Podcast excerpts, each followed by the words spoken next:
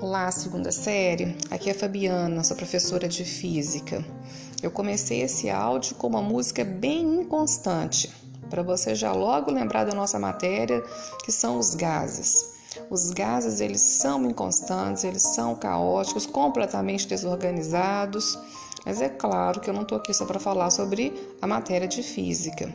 Eu quero realmente falar com vocês que eu estou sentindo a falta de vocês, de entrar na escola, olhar para cada um, poder conversar com vocês, mas esse momento não é propício. Nós estamos vivendo um caos na saúde, está totalmente desorganizado.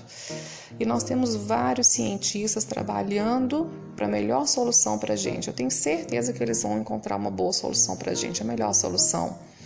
Tenho acompanhado o noticiário e eu estou muito satisfeita com os cientistas brasileiros. Nós temos é, engenheiros, nós temos pessoas da área da saúde, da ciência, que estão conseguindo construir aparelhos respiratórios com preço mais baixo, baseado na ciência, baseado no fluxo de ar. Então, realmente é muito importante esse reconhecimento do nosso cientista brasileiro e o mundo inteiro trabalhando em cima disso. Se eles estão trabalhando, se eles estão estudando, nós estamos aqui também trabalhando e estudando. Eu vou fazer de tudo para nossa aula continuar. Nós vamos sim, começar com uma trilha e nessa trilha você já vai perceber que nós vamos voltar lá no capítulo de gases, voltar assim, nós já começamos, né?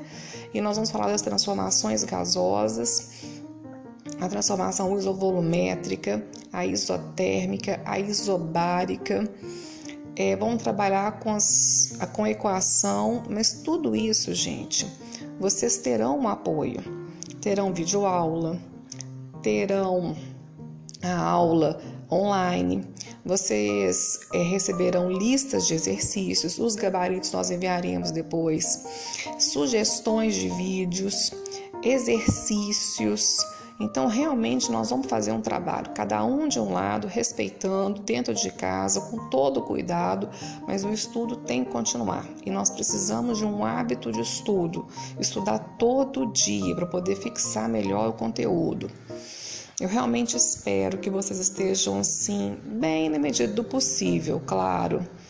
E eu desejo também muita proteção para você e para toda a sua família. Nós vamos sair dessa. Um abraço, gente. Até mais.